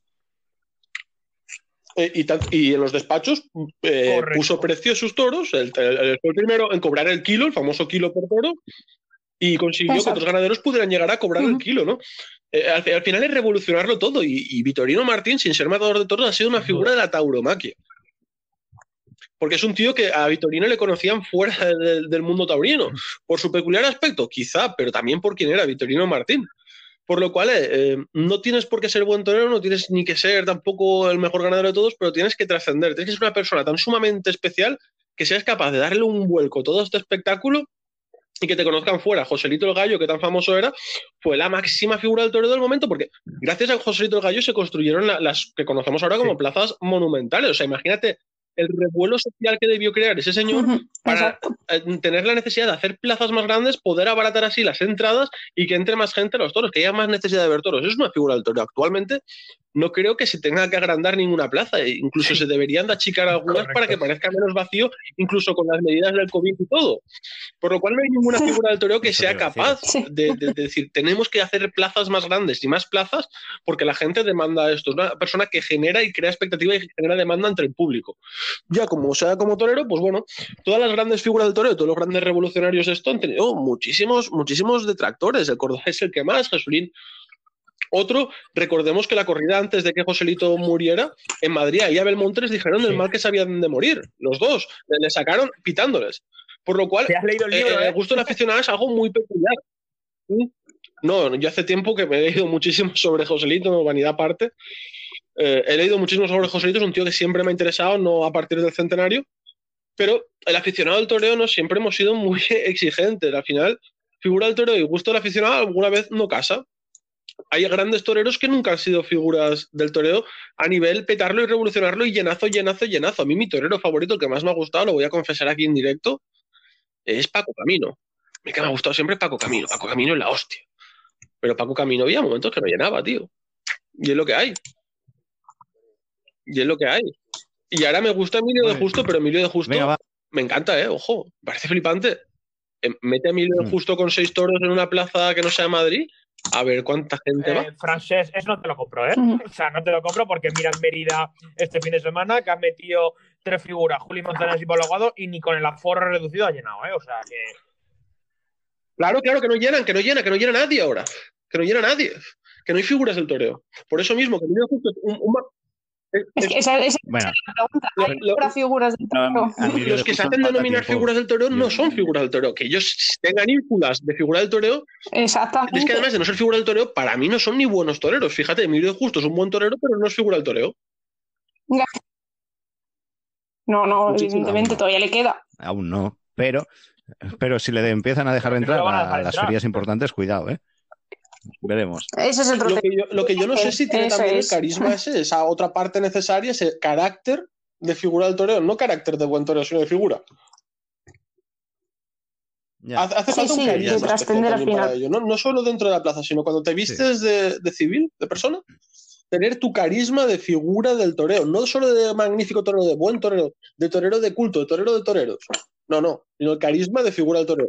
Que eso es lo que no sé si tiene, porque tampoco lo he visto yo nunca hablar, no lo he visto nunca en el foco mediático fuera del foco taurino. Es un torero que a los taurinos, a los aficionados y al público que lo ve nos tiene sumamente enamorados. Y quizá a día de hoy, junto a Diego Urdiales, de los que más me gustan Emilio, como torero. Emilio de Justo, Pero no sé si tiene ese carácter Emilio de como para hacer figura. tiene muchísimas cosas de lo que tiene que tener una figura del toreo, pero creo que carece de la principal, que es mandar en los despachos, que por desgracia es donde no manda. Ya lo hemos visto fuera de Valladolid, De fuera de eh, Vista Alegre y fuera de muchísimos más carteles que lo vamos a ver. Eh, no, si, una ese, si ese no tío pudiera tenemos que Emilio de Justo este año toreado eh, solo en las plazas de tauromoción, ¿eh? que es quien le lleva. O sea que, sí, sí. vamos a ver. Ha toreado este de Sí. semana con Carmelo, que es también medio socio de Alberto García y tal, pero hay que recordar que ha toreado en la plaza de tauromoción. O sea que eh, veremos a ver qué pasa. Ya. Eh, hay, una, hay una pelea entre la figura bueno. Matilla, no es la, la gran figura del toreo actual, que es el que manda, el que pone los cachés, ¿no? Sin trascender a los medios, le falta el requisito de trascender, pero el que está poniendo el caché, el toro afeitado y los carteles, y a Alberto, Sí. de tauromoción. Veremos qué pasa, pero yo te digo que, que Emilio de Justo tendría que verle yo un carácter, un carisma especial para ser figura del toreo. Carisma que, por lo contrario, sí que le aprecio a- al peruano, Andrés Rocarrey. Le faltan muchas cosas Ahí, ahí co- coincido con Freses. pero quizá quizá pueda llegar a le faltan muchísimas cosas ¿eh? pero sí que le veo esa ese carisma de ese carisma de poder más- trascender más allá del mundo taurino y dejar de ser Sí. eh, Justo dejar de ser un buen torero pasar a ser figura del toreo. Eh, la época del cordobés toreaban Camino Viti Puerta eso ahora mismo con, con- con una uña de esos haces un escalafón entero de ahora y no fueron figuras del toreo No, no. Y sí. aprovechando esto, pregunto, ¿es Roca Rey el que Para está mí más cerca de ser la próxima Dentro- figura del de entre toreo? los que hay Para mí sí. no Sí, no Dentro de sí. no ¿no? Yo pienso que sí, que lo tiene en su mano, para pero mí- tiene que Alejandro mejorar ciertas Alejandro cosas. Talavante y es extremeño. Roca Rey, para mí, para mi Vale. concepto, tiene mucho más carisma y sobre todo va, bueno, va a ser, no, creo que ya es más trascendental en este caso que Talavante o que cualquier torero de, de hoy en día. Talavante ha estado, eh, creo que en The Times, lo han entrevistado, que en en no sé dónde también, revista muy importante también. O sea que Roca Rey eh, tiene muchas cosas, pero le falta, pues eso, torear, mm, que se deje de culerinas y que toree más encastes. Pero tiene lo principal. Ahí estamos. Hoy en día tiene lo principal, que es donde manda, elige quién va por delante, elige quién va por detrás y pone no hay billetes prácticamente la tarde que torea. Yo espero la vuelta a Talavante y espero la vuelta a Talavante con muchísimas ganas y creo que. En Hawái o en las Maldivas o yo que sé dónde estás y Talavante. el día de la suspensión de Sevilla. Qué preocupado se le eh, veía. Yo, confío en él. Yo soy un Talavantiver. Talavantiver, está bien. Y tengo mucha fe en ese. Es un tío que siempre me ha parecido distinto, que tiene un carisma especial, incluso en su forma de expresarse. Eh, no sé, hace mucho tiempo un toro, hizo una entrevista con... Sí, no, hizo una entrevista con... toro. ¿Cómo dijo la entrevista esa? Y, los toros no hablan. Hizo una entrevista con Buenafuente que me pareció espectacular. Es un tío que se relaciona con otros mundos distintos ah, al, taurineo puro y duro. Es un tío muy actual. Es un tío que si quisiera tiene mimbres necesarios como para poder llegar a trascender por su círculo de amistades, que no es un círculo puramente taurino, que creo que puede ir más allá de, lo taurino. Alejandro Talavante, si Alejandro Talavante quiere, el toreo, un buen toreo, por supuesto, un buen torero, perdón, por supuesto que para mí ya lo es, pero si quisiera trascender más allá, en el momento de su reaparición, están enfocando su reaparición a una especie de José Tomasismo. Me gusta mucho quien lo está llevando, que es eh, José Miguel Arroyo, Joselito. que me parece que, y me parece que cuando reaparezca, Talavante puede dar un golpe sobre la mesa si Talavante quiere. Si Talavante, y es más, joder, el año pasado que tenía previsto, que tenía previsto eh, el año previsto lo quería hacer, o sea, se, anunciaba con Adolfo en San Isidro, quería trascender de lo meramente taurino y quería romper un poco la baraja, por lo cual, por lo que se dejó ver el año pasado de sus intenciones, cuando vuelva, yo creo que Alejandro Talavante puede ser la última gran figura de época. Talavante es un torerazo. Talavante no, no vamos a, descubrir ahora Talavante. ya, ya. Eso, eh, eso no se puede discutir. De época, de época, eso habrá que verlo más. Yo, creo que puede trascender de, lo, meramente taurino y puede pasar de ser un muy buen torero a ser una figura del toreo. Le espero. Sí, sí, yo también lo espero, vamos. Como agua de mayo. Además, lo que dices, tenemos ese talavante Rocarri, tanto que se está hablando no de esto, en, en Francia, no me acuerdo dónde, pero ahí lo veremos también, ¿no? Ese mano a mano. Pues yo, sinceramente, espero que Talavante se lo coma con patatas, le deje a la altura del Betún, le deje humillado, le deje con la misma cara de asco que le dejó para Pablo Aguado en Sevilla a Rocarrey. Una cosa, francés. Porque yo a Roca tampoco le hace falta mucho. Hombre, a mí, a mí como también me gusta muchísimo más, vamos. La sencilla Roca Rey, por mucho que esté al 100%, se lo come. no tiene nada que hacer. No tiene nada que hacer. Y, y, si, y, si, el Roca Rey le da por pegar culerinas y ponerse entre los pitones, Talavante se pone dentro de la boca del toro. Sí, pero falta Roca Rey con a valor tampoco le gana. Y pasándose el toro por, sí. por delante, la gente se pone de pie. ¿eh? Estamos hablando de Francia, estamos hablando de una corrida que yo creo que puede marcar un antes y un después y puede llegar a trascender.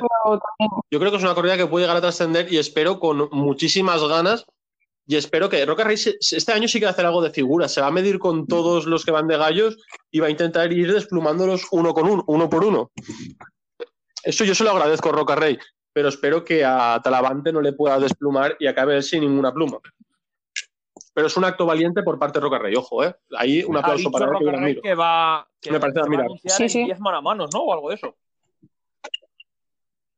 Sí, sí, es un vayan pasando que os voy a ir desplumando. Sí, sí. Roca Rey, eso, Alejandro. Hostia. Vaya. Bueno, ¿qué? ¿Os, os pongo algunos mensajes de los oyentes? Ah, os pongo. Venga, a ver qué opina la gente. Os pongo primero un audio que es de de Chete Rollo y que nos envió lo siguiente. Que es para mí una figura del torero. Una figura del torero es ese torero el cual no le hace ascos a ningún tipo de ganadería ni de caste.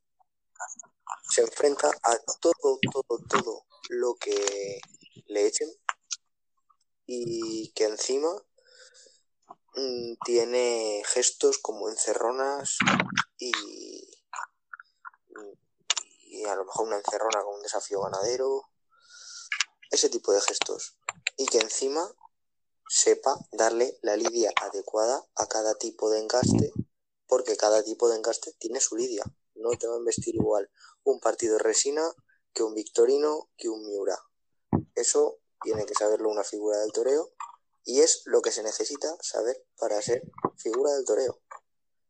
Y aparte, eh, entrará el llenar plazas. Luego vendrá el que ese torero llene plazas, no llene plazas. Pero una figura del toreo que torea todo tipo de toros, que a cada tipo de toro le sabe dar su lidia, la afición eso lo, lo, lo, va a agradecer y lo va a apoyar y va a ir a la plaza a ver a esa persona. Con lo cual, ese torero llenará plazas porque le valen cualquier tipo de toro, a no ser que salga un toro malo rematado. Pero incluso a ese le podría hacer algo, algún detalle que diríamos todos los aficionados, ole, porque le ha conseguido sacar un pase, aunque sea. Bueno, pues ese era el mensaje de Chede. Luego tenemos también. Bueno, Sí, ¿queréis comentar algo unos o cuantos, leemos unos cuantos y ibais comentando sobre lo que queréis? Tenemos otro de Pepe96 que dice: Alguien que aparte de llevar, alguien que aparte de llenar, reinventa el toreo y marca época. Luego nos envía Cristian Pérez cuando tiene la fuerza de que todo se monte alrededor de él y si no paraliza una feria. Víctor98 nos envía un torero que manda, perdón, un torero que manda en taquilla y delante del toro, que es conocido como un gran torero y que tiene responsabilidad en las plazas importantes, en cuanto a variedad de ganaderías y encastes, y en cuanto a medirse con los compañeros que vienen arreando. Luego tenemos otro de Edu Sánchez que nos dice Iván Fandiño, que para él una figura del toreo es Iván Fandiño. era. Por desgracia. Ten- eh, luego nos envía Carlos, nos envía el que torea cuando quiere, como quiere y cobrando lo que quiere. Ejemplo, José Tomás. Y tenemos un mensaje de Ignacio Murube, el compañero de clarines y timbales, que dice, mandar en los carteles, matar y triunfar con todo, encastes y compañeros, y rentabilizar la taquilla. Ese era el de Ignacio Murube. Luego tenemos de Pureza, que nos envía, una figura del toro es aquella que se mantiene en la cima durante unas pocas temporadas, tiene tirón en la taquilla, no rehuye a ningún encaste ni a ningún torero y deja su impro- impronta huella en la fiesta de los toros. Más o menos van todos por lo que hemos dicho, ¿no? Sobre lo que hemos estado comentando y tal. Tenemos a Michel Cor- Corleone, tío. Corleón, que nos dice, Corleone, es aquel que manda padrino más, hombre. Michael Corleone. Es aquel que manda dentro y fuera de la plaza. Torea o reta al compañero que viene apretando, así como lidiar todos los encastes, pero sin Sí. privilegios. ¿Me entendéis, no? Perfectamente. ¿Lo entendéis? Le entendemos. Luego tenemos otro de Samuel Novoa, también compañero de clarines y timbales, que es el que hace el Callejón de Olivenza. Dice, muy sencillo. Lo que hace el Juli, pues lo contrario.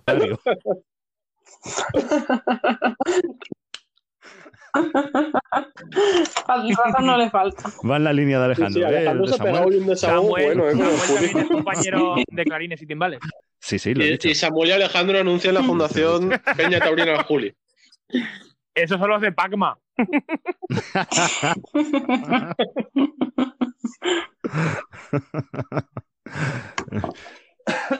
Luego, Juncal89, Jesús, nos envía.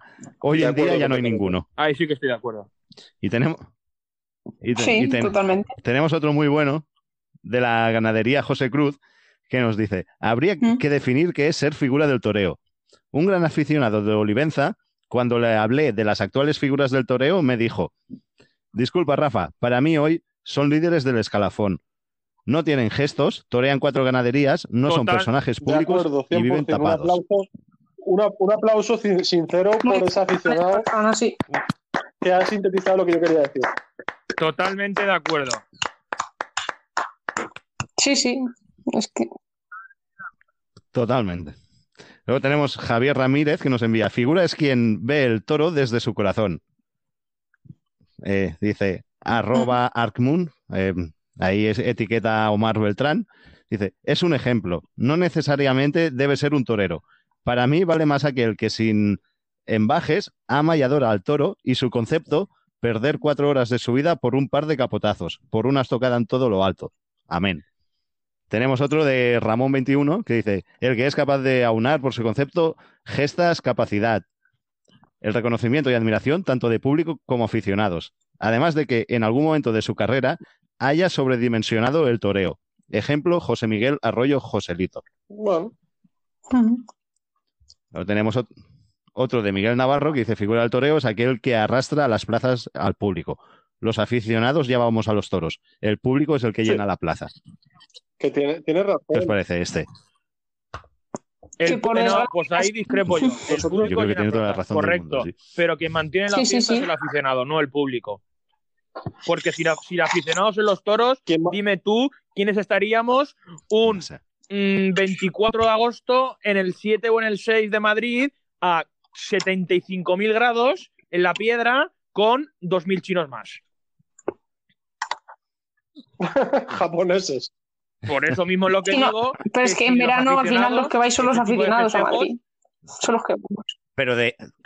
Claro, pero a lo mejor lo que se refiere es que por ellos, por los aficionados, no da para. No, es que sin no aficionados, daría para que sin aficionados eh, no habría temporada, por ejemplo, venteña. Solo habría San Isidro y Otoño, ya está.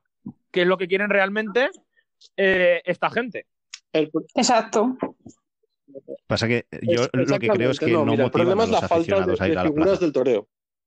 Tal cual. Sí. La figura del toreo es el, el que es capaz de llenar de público la plaza. Cuando la figura del toreo, que es figura del toreo, esa cartera con compañeros que son buenos toreros, además, el público tonto no suele ser. Y le suele gustar el que torea bien. Y al final acabas aficionándote al toreo a base de que has ido a la plaza. Hace falta alguien que te lleve la plaza, que, te- que- que lleve la plaza y fabricar aficionados. Pero si nadie lleva la plaza, si nadie tiene el carisma y la, y el ser figura del toreo es suficiente como para llenar a la plaza de gente, no vas a conseguir hacer más aficionados, porque los aficionados somos como un reducto indio-americano que les dan un casino y ya está. Somos cuatro, con perdón de la expresión, frikis mal contados. Y si, no creamos, y si no creamos más frikis, esto se va a ir a la mierda. Y hace falta una figura del toreo que llene plazas, llene de público y hagan aficionados, se creen aficionados. Que el público paulatinamente pueda llegar a convertirse en aficionado mediante la función pedagógica de, del toro. O sea, que un tío te lleve a la plaza y que otro te aficione al toreo. O sea, hay una diferencia importante, ¿no? Entre llenar, llevarte a la plaza y aficionarte Por al toreo. eso, Por eso, por eso hoy en día no hay figuras del toreo. Si ya les cuesta sí, llevar a gente y llenar a gente, eh, perdón, llenar Mm. las plazas en los días gordos de Fallas, los días gordos de abril, los días gordos de San Isidro, si ya esos días les cuesta llenar, no te quiero ni contar si se anuncian en Valencia en mayo, si se anuncian en Sevilla en junio, si se anuncian en Madrid en abril, etc, etc, etc. la- lo fácil es la feria de julio de Valencia, lo difícil que es ver llenazos No, no. en la feria de julio de El Valencia. último No hay. de la Feria de Julio de Valencia fue la reaparición de José Tomás. No hay, no hay. ¿Y quién es José Tomás? La última gran figura del toreo.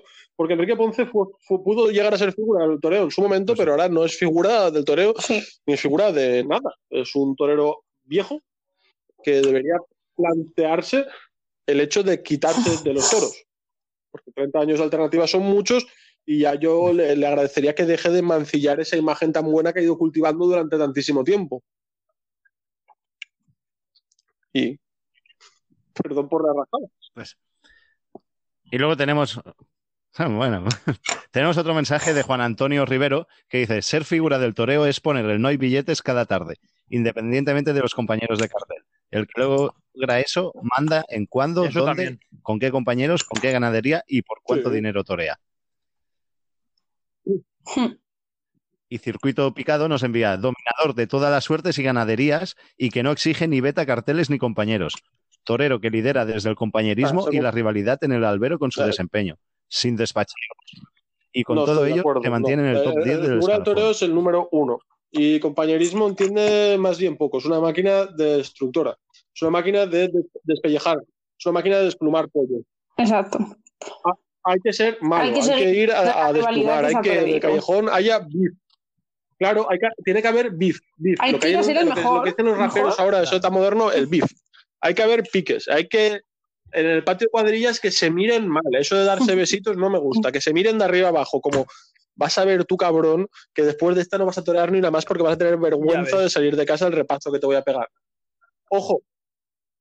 Ojo, que si te coge el toro voy a ser el primero que va a estar al. Y una cosa no Pero vamos, otra. toreando tú, a mí no me gana. Claro, no, no, no, una- puede, ser puede haber compañerismo cuando, cuando hay algún accidente, pero yo, una figura del toreo, creo que no tiene que querer que triunfe el de al lado. O sea, cuando tú haces el paseillo, les deseas suerte en cuanto a las cornadas. Y en pero por lo demás, que les vaya como el culo, que peguen un petardo y les toquen seis avisos, tres esto por toro. es como la nobleza en el toro. La, novel- ¿La nobleza en el toro es mala? No. ¿La excesiva nobleza en el toro es mala? Sí. Pues esto es lo mismo. ¿El compañerismo Sí. es malo? No. ¿El excesivo compañerismo es malo? Sí. Sí. El excesivo es, es mamoneo. A mí eso que van al patio cuadrilla y, se- y se, Exacto. y se dan besitos y se dan palmas en el culo, y digo, ¿qué estamos Pues, viendo? Como las ¿Esto qué es? Eso es, es como en el fútbol, ¿no? Cuando pierden y- en un Barça Madrid Tendría- y se dan ahí y, cu- y cuando pega un petardo, me gusta que el torero se vaya cabreado a casa. Y es que no se ha ni cabreado. Ya. dulces. Sí. Claro que sí. No, ahora no. Y, que se ha a, perdido todo. a revienta caldera. ¿Qué salen todos ahí dándose besitos. Suerte, suerte. ¿Y qué tal está tu hija? A mí me importa tres mierdas cómo está tu hija. Cuando volváis al hotel os lo preguntáis. Ahí no. Que ya es que ya ni me acuerdo. No, Lo de- lo de no te hemos oído. Las embestidas dulces de los toros, que su mirada, eh, no sé qué. Pero vamos a ver, si un toro tiene que dar miedo, si un toro, un toro bravo te tiene que comer con la mirada, no tiene ni que tener una mirada dulce, ni, ni, ni- esas cursiladas que nos dicen hoy en día y que nos tienen hasta arriba de, de- de todo ese tipo de comentarios que van en contra de la bravura de Eh. verdad de un toro de lidia. To- Totalmente. Había un ganadero antiguo que no recuerdo el nombre, que, que lo que más le quemaba es que cuando le decían que, mis, que sus toros le habían servido. Dicen, mis toros tienen que servir, que son mis toros, un Un camarero. toro no está para servir, un toro está para coger al torero. Exactamente, un toro no, no tiene que servir. O sea, mis toros, cuando me cuando decían mis toros han servido, el señor se ponía de los nervios. Sí, sí, sí. Mis toros han servido. Pero es que ahora los ganaderos crean toros serviles, servidores, y un toro no está para servir, el toro está para coger y el torero para que no le No, cojan. el torero está para enseñar, someter y torear a ese animal que tiene que transmitir miedo, Correcto. pánico, fiereza y un sinfín de TCs. Claro, claro, pero el torero bueno, no le tiene que coger, pero es que claro, los toros de ahora es que es muy... eh, eh, lo- se dicen los cánones antiguos parar, mandar y templar, ahora simplemente templan y componen, porque sale parado, sale mandado y solo tienen que templar un poquitín. Bu- Bueno, ni templar, ya solo El- componer a veces. El gran A veces ejemplo- componer. Te pones bonito y pasa. A veces bonito y pasa. está en José María Manzanares. José María Manzanares, para mí, será el mejor componedor en cuanto eh, a componer y eh, acompañar la embestida del toro. Para mí, el mejor. Otra cosa, guapo, otra ¿eh? cosa es torear. Guapo. No tiene nada que ver con acompañar la Pues- embestida. pues mira, al toro Exacto, Dalia, es que acompañar Dalia al final- del Río le toreó. Exacto. La única vez. Eh, el yo creo Sí, que el sí. único. Es que yo creo que es Dalia, el último que ha toreado. Le pegó una le- con el capote y con la Ah. muleta, le cuajó de cabo a rabo. Pues sí. Yo creo que ha estado comiendo de esta faena hasta el día después- de hoy. Pero con ese toro, Manzanares salió-. Y, y sin Claro. acomodarse y sin pico. Eh, el otro de Victoriano en Bilbao se lo comió. También te digo que los engaños que usa Manzanares podrían vamos. montar tres, tres carpas del Circo No, no. del Sol, porque macho. Con, con la muleta de Manzanares hubiera montado Pajés la carpa que tenía preparada. Pues sí, dos, dos o tres, sí, sí.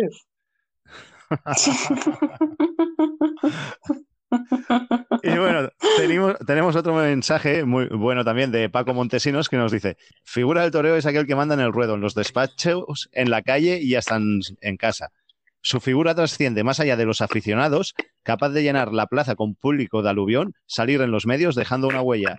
Su carrera en la tauromaquia y dice, y continúa. En la actualidad, el problema es que hay muchos que se autodenominan figuras o los denominan los medios de desinformación taurina pasados de rosca o que no, haber- o que no haber sido por Es importante apoyados, no bien destacar en ese ni- Pues comentario medios de desinformación, no de información. A mí no me gusta llamarles así, ¿eh? me gusta llamarles eh, marketing, marketing del torero. que Hay una sección de marketing. Claro, claro. eh, eh, está la sección de marketing como en cualquier torero, empresa. Pues bueno, ellos tienen su sección de marketing que se llaman eh, semanarios taurinos, que no les voy a poner cultura o nombre, Ni aplausos. ni cosas de esas. No, ni, les voy a dar aplausos tampoco, Es que, ni fíjate, mira, por lo que por lo que comentamos de lo de las embestidas y tal, eh, ayer que hubo festejo en Bolaños de Calatrava, eh, el título de prensa, bueno, de prensa del artículo es Notable faena de Saúl con un alba real de dulce en Bolaños de Calatrava. Pero que un alba real de dulce, por favor. ¿Pero qué nos pasa? ¿Alba real de dulce? ¿Eso qué Yo, significa? yo- yo he visto la yo he visto la corrida, eh, los toros se caían, los toros estaban vilmente afeitados. No, no, no voy a comentar nada por el afeitado de esos animales. Los toros se caían, los toros no tenían poder ninguno. Los toros eran mucha caja, muy poco toro. Les, les faltó de todo para, para ser un toro. Eran eh, animales pastueños y borreguiles que iban pasando y pasando y pasando y tolerando desde el minuto cero sin necesidad de haberles sometido para nada unas distancias eh, que son que, que acosan al toro sin haberle podido. A mí, por ejemplo, que le cojan el pitón después de haber podido a un toro es algo muy típico. Por ejemplo, Rafaelillo, que es un torero que siempre ha sido un torero poderoso, no es algo que me moleste. Ese detalle de cogerle el pitón, de, de, de arrollarte ante él, pero delante de un toro que le has podido. Un toro con la boca abierta, hecho polvo, claro, hecho polvo, ponerte ahí a darle con lo- lo- los muslos al pitón es, estás abusando del animal. Tú luego no, eres, no le tienes respeto ni cariño a ese animal. Cuando le puedes es cuando tolero yo ese tipo de, de gestos, ¿no? Si no le puedes es una mofa y una burla hacia el animal y hacia la fiesta. Está, esos en Madrid no tienen cojones de hacerlo, así de claro te Pero, lo digo, porque en Madrid se les come cuando hacen eso. un Pero- ejemplo más del nulo respeto que se le tiene al animal desde el momento en el cual se manipula eh, el pitón. Desde ahí empieza está claro, ¿no? burla hacia el toro y después se representa en la corrida de toros o novillada de turno. Exactamente, tú lo has hecho muy bien. La, la burla hacia el toro. Ahí empieza la burla hacia el toro. No es una corrida de toros, es una burla hacia el animal, es una mofa hacia el animal y hacia el espectador. Y a mí, lo que, y a mí como, como aficionado al toro, lo que me duele es que se burlen de- del, del toro. Eso es muy triste que se, se burlen del toro, que es la base de la fiesta. En el momento que tú lo pasas por el moco, te estás burlando de él y es una fiesta totalmente indigna. Así es.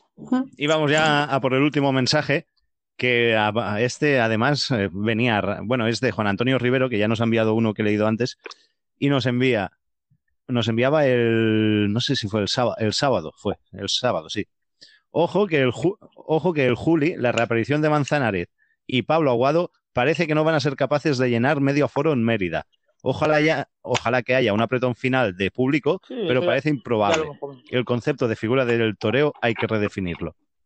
Y ahí, en ese tuit, Exacto. se ha desenvuelto una conversación. Bueno, una conversación, ha habido contestaciones y tal. Dice, ah, está Ismael que le contesta, ese mensaje ha estado echando a las gentes de las plazas, años y años. Hay que volver, desde novilleros con ideas nuevas y con un espectáculo de emoción y variedad. O eso o la desaparición. Luego Rafa le contesta, la gente ya está cansada de, figurines como el Juli o Manzanares. Aguado y Sí, Algarra no, lo único bueno así, del, lo, que, lo, cartel. lo que hemos comentado durante el programa. Y eso es. Ya está, los demás. Sí, yo creo que todos pensamos más o menos lo mismo sobre el concepto de figura del toreo.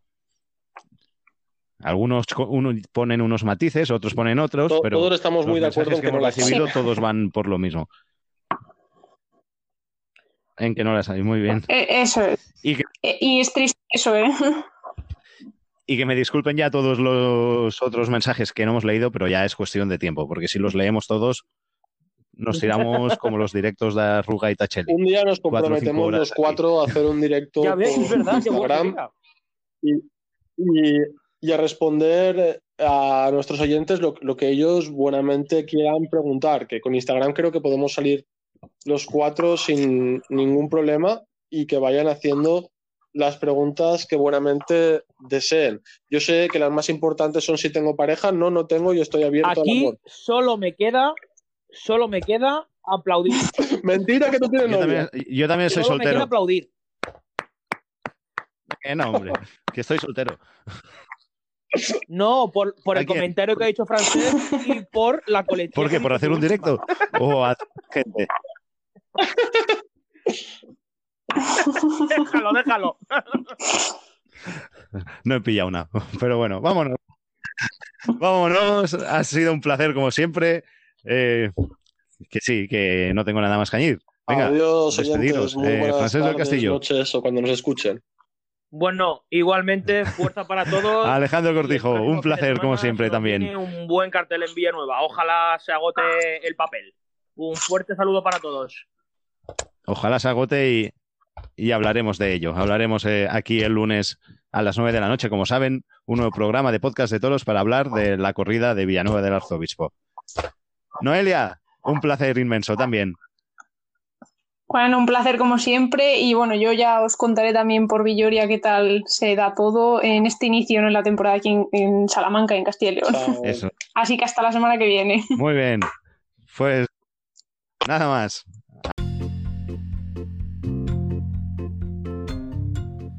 Estás escuchando Podcast de Toros.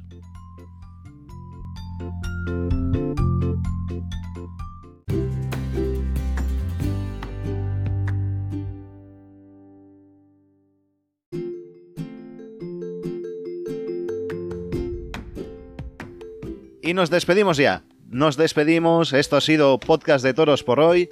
Recuerda que el próximo lunes volvemos con más cosas y más temas que tocar. Y nada más. Que sean muy felices, que pasen una buena semana y nos vemos la semana que viene.